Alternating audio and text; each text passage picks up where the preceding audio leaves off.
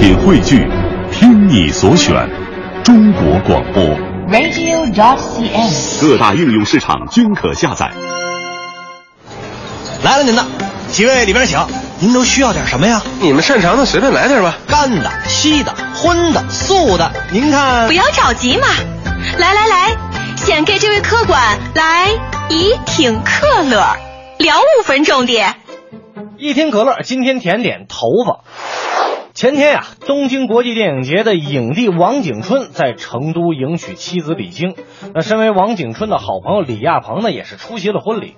目前四十三岁的这个李亚鹏啊，略显发福，而且还被记者拍到头发稀疏，后脑勺的头发全部消失的照片。照片曝光之后啊，让网友非常的吃惊啊，好奇说这个李亚鹏是不是因为跟王菲离婚之后压力太大，所以掉头发了呢？我的神呐！我的金哥哥吗？你的头发都跑哪儿去了呀？哎呀！掌柜的，淡定，淡定，淡定，咱不至于的啊，不至于的。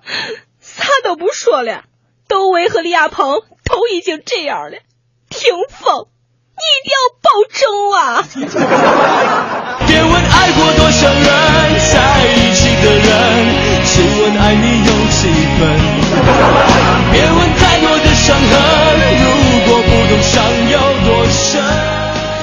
也也不知道为什么，啊窦窦唯的头发没什么呢，嗯李亚鹏的头发也没了。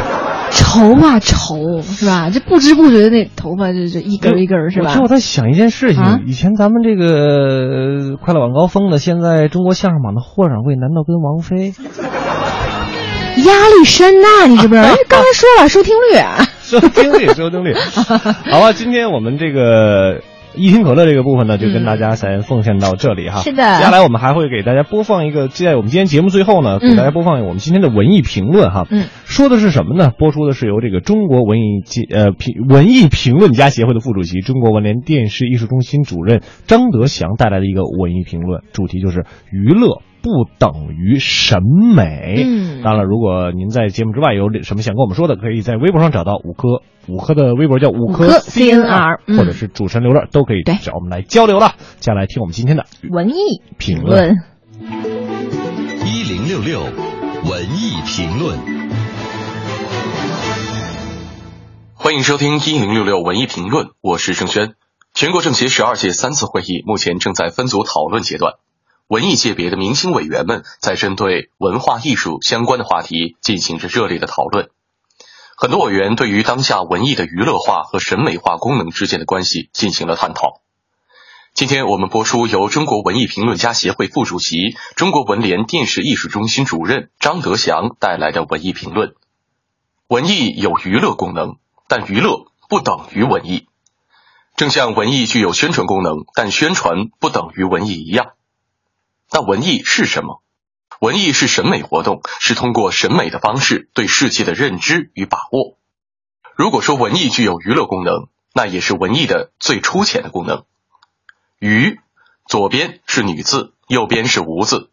从古人造字来看，娱必是女子，无的意思就是人呼喊奔跑的动作。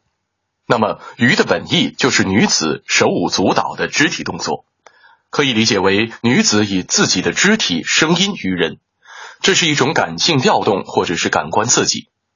可见，娱乐之本质始于感性，终于感性，不涉及理性活动。而文艺的真正功能就是审美，审美是从感性到理性的上升过程，其中伴随着情感活动、理性思考和价值判断。也就是说，审美活动是全面的精神活动，是对意义的感悟和寻求。